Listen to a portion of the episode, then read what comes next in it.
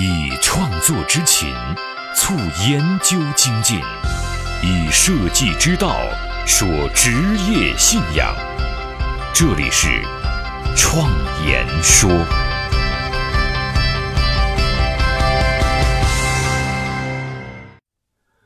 大家好，我是主持人张子健。设计这个行业很年轻，从包豪斯发展到现在呀，也不过一百多年的时间。但是发展的却非常的快，这么快的发展速度啊，必然不能以静态的眼光来看待它。对设计本质的认识，应该从一个动态的眼光来看。每隔一段时间，设计的定义就会更新，而对设计的认识，其实啊，也决定了我们工作的质量。在做所有设计工作之前，都要解决这样一个问题：为什么要做这个设计？以设计服务这个方向为例啊。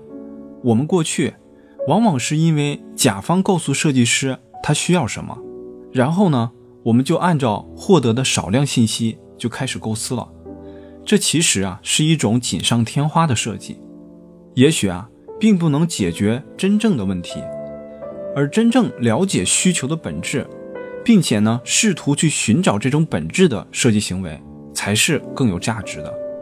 设计师应该通过自己的眼睛去发现问题，体验那些无法用文字去描述的部分，然后尽可能的用设计去解决问题，或者是提出建议，而非是听甲方说什么就做什么。按照这样的标准来看，我发现自己以前做的大多数设计都没有真正的帮助到对方，因此，设计咨询。是一种新的工作方式，来试图啊解决这些盲区。这其中有一个很重要的问题：设计师如何做调研？其实，现有已知的很多调研方法都不太适合设计师。有幸呢，在研究当中，我们找到了一种适合设计师的调研方法，叫情感化调研。它早先啊来自心理学、人类学。和社会学的一些实验方法，以前呢很少用于商业调研，现在才开始逐渐的受到关注。这背后的原因很多，其中有一个很明显的趋势是，大数据化的分析已经基本把理性的调研推向了极致，也从而降低了第三方理性调研的价值。情感化调研有三种方式：访谈、体验、表演。这三种方式啊，都会派生出几十甚至上百种方法。这些方法依次由浅入深，那我会用到其中一些比较深入的方法。方法已经在研究成果中有列出。这些方法都是通过直接或者间接的方式进行的。他们的共同点是注重调研操作人自身的身心体验，尤其是情感的体验，基本抛弃了对数据的分析。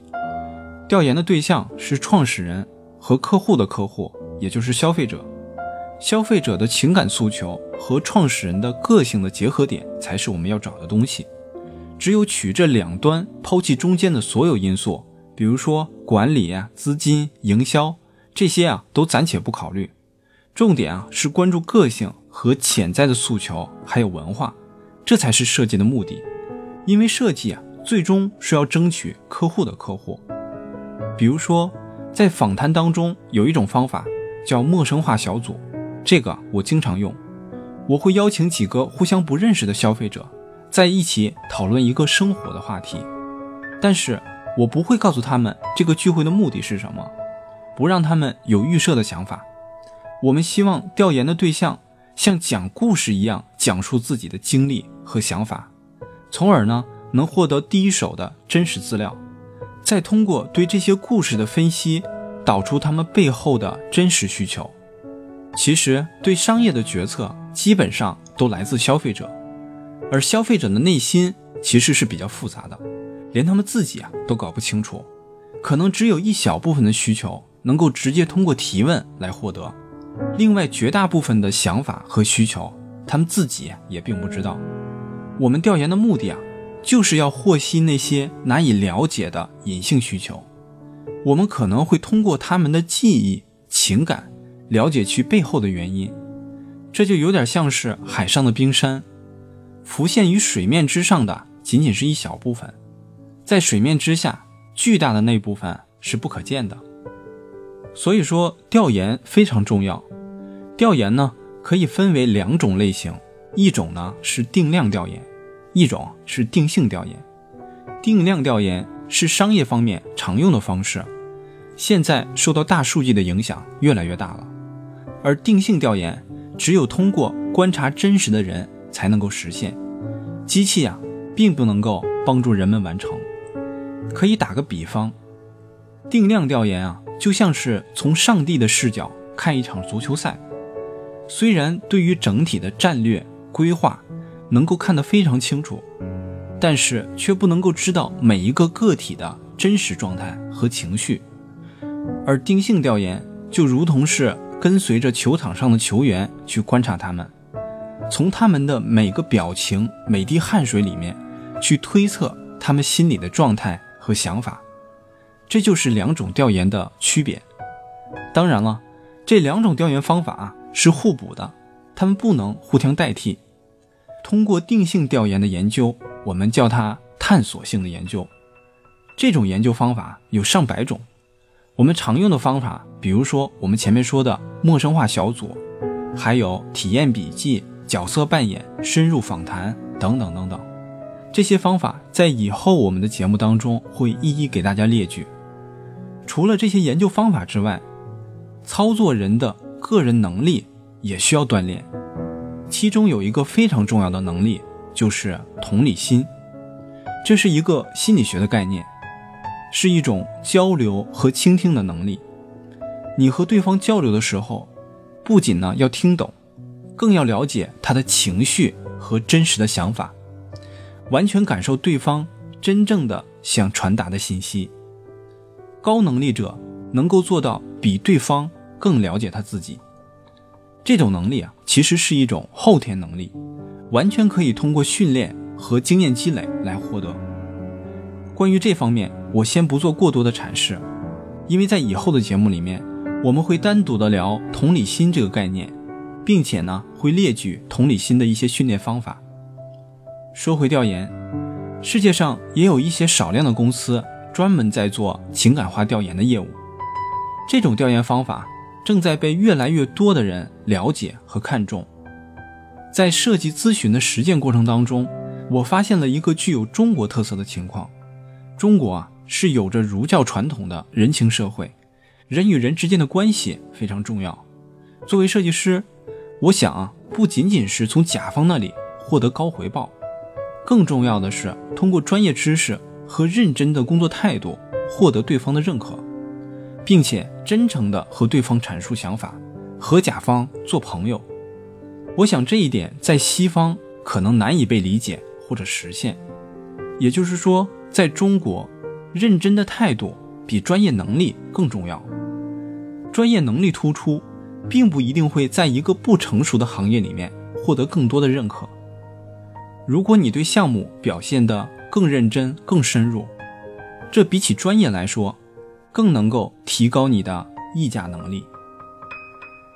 刚才。我用非常简略的语言阐述了设计咨询的基本概念。为了把设计咨询这件事情搞清楚，我将用几期节目来完整的阐述设计咨询的几个方面。首先，我们会聊设计行为，看设计这种行为如何能发展成为设计咨询。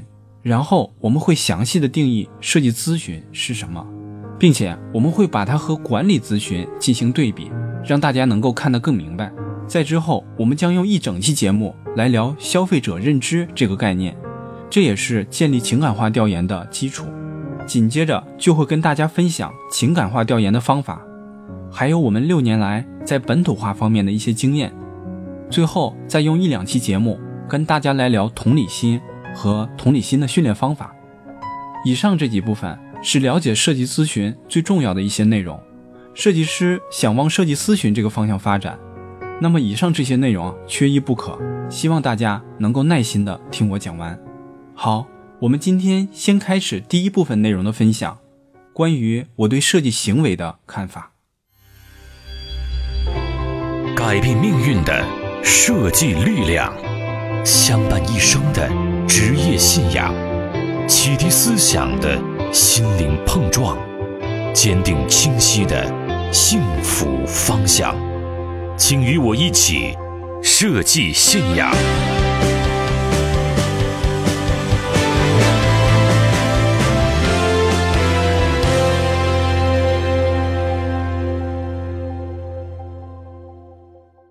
讲了那么多年设计，我们回头突然发现，好像设计与我们一直以来所认识的不太一样，或者说越来越不一样了。现在我的看法是，用某种专业手段而达成既定的目标就是设计。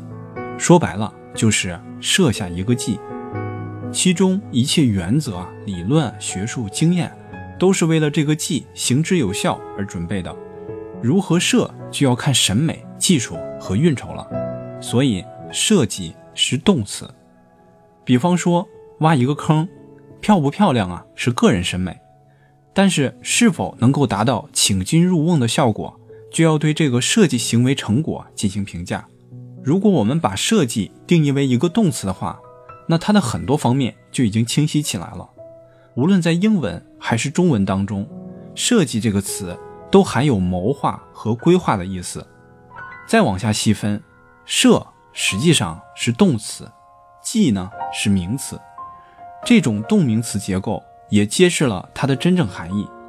满足三个条件才能称之为是设计：第一，要预先制定；第二呢，是要有明确的目标；第三，是要使用有效的方法，并可以预知结果。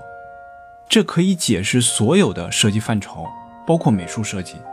而一件作品漂亮与否，在设计层面的价值啊是微不足道的。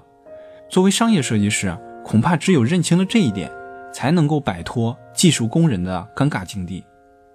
说到这里啊，让我想到一个有趣的话题。有朋友说我是做艺术的，我是艺术家，听起来让人一头雾水，还是不知道是干嘛的，因为艺术不是名词。任何一种艺术都有一个载体和实现的出口，绘画、音乐、舞蹈、曲艺都可以是这个出口。而做得很好的人，我们会称之为其很艺术。所以呢，艺术是形容词。这样看来，潘石屹卖房子很在行，也算是商业营销艺术家嘛。艺术是形容词，是对某个事物做到了高境界的赞美，是极致的状态，是比较浓缩的美。很多事情做得非常高妙，都可以称之为是艺术。我们打一个比方，假如我们做一盘宫爆鸡丁，以宫爆鸡丁为目标，这是商业。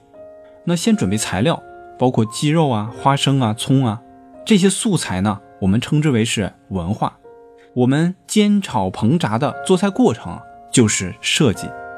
一盘菜端过来，吃起来很好吃，也非常好看，我们可以称之为。很艺术，在这个过程当中，商业、文化、设计、艺术都被安排在了一件事情上的不同层面，互相呢并不冲突。以此为基础，便能够解决很多设计师的疑惑，再也没有艺术设计和商业设计之分了，避免了一些无谓的争论。我觉得艺术从现在的发展方向来看，越来越靠近生活了。从古典艺术到后现代艺术。我们发现它越来越接近大众的审美。从最开始，艺术呢是为上层建筑服务的，现在它也正在为普通的老百姓服务。我们发现审美的呈现趋势也在发生变化，原来是一种浓缩的状态，现在变得越来越淡了。这就好像是将糖精冲淡成糖水的过程。现在网络流行着很多草根文化、俗文化，也是印证了这一点。这些文化也渗透到了传统的社会当中，比如“给力”这个词已经广泛的使用到了各种传体媒体当中，而设计呢，就是这种将艺术审美这种糖精稀释成糖水的工具之一，而且以人的需求为中心，把更多的多元的人性化的美带给大众。以建筑为例，现在北京新建起来的高楼啊，和世界上其他国家基本上差不多。这种千篇一律的设计风格，正是因为工业化的设计模式导致的。它的起点是以国际风格运动形式体现出来的。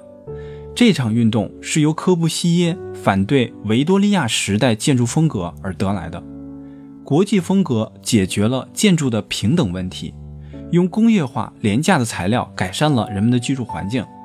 但是今天这种风格已经逐渐的演变成了平庸和呆板，而且不考虑当地的文化和自然资源。沥青加混凝土建起的建筑和周围的自然环境也是格格不入的。建筑的内部设计也一样令人感到乏味，封闭的内部环境缺少阳光和新鲜的空气。这些建筑本身就是为了用来摆机器，而不是为人设计的。今天，由于生产力和科技的进步，也推动了时代的发展，人们的心里也有了新的需求。这样单一统一的设计风格也会逐渐的被打破。这正是艺术观念和设计观念开始转变的时机。我们是不是能将这几个词用最简单的一句话将其关系做一下说明？科技是一种保证，而艺术呢是一种标尺，用设计者的行为来传播文化。如果要是这样，这句话就变成借科技的力量，用艺术的高度进行设计，进而起到传播文化的目的。原来这几个词放在一起就是这样的意思。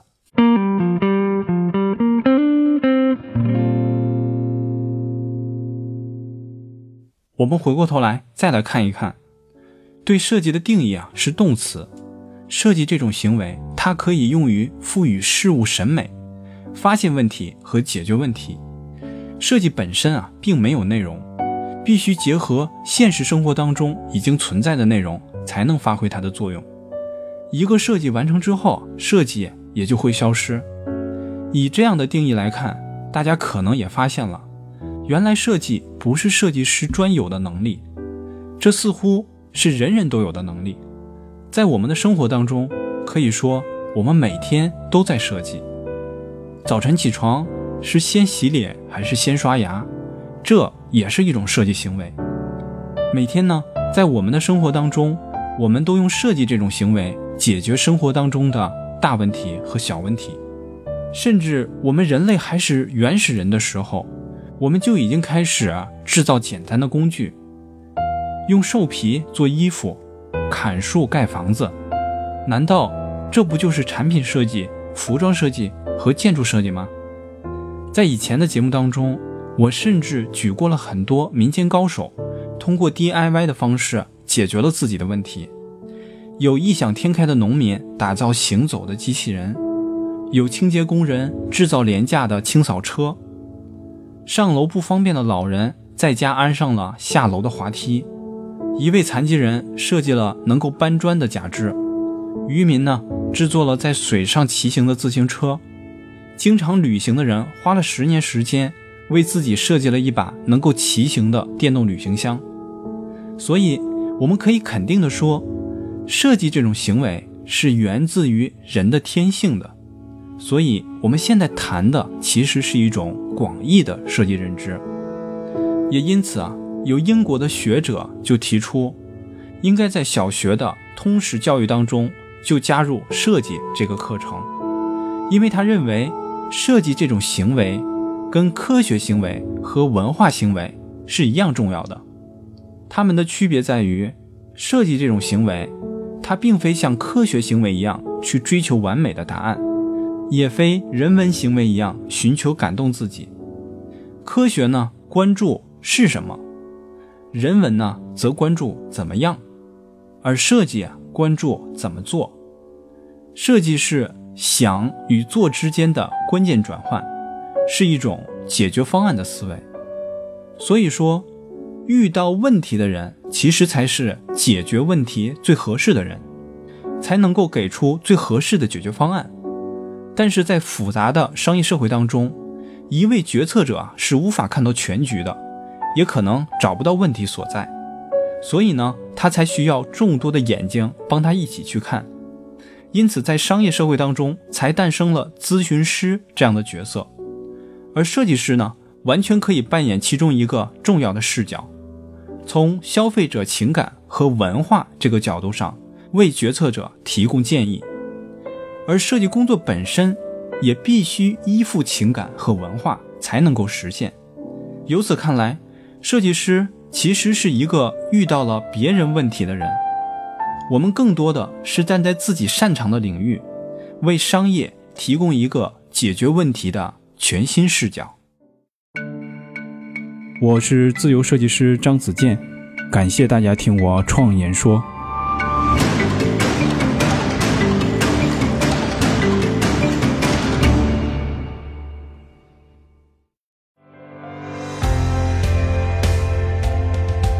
所见的现实，转瞬之间。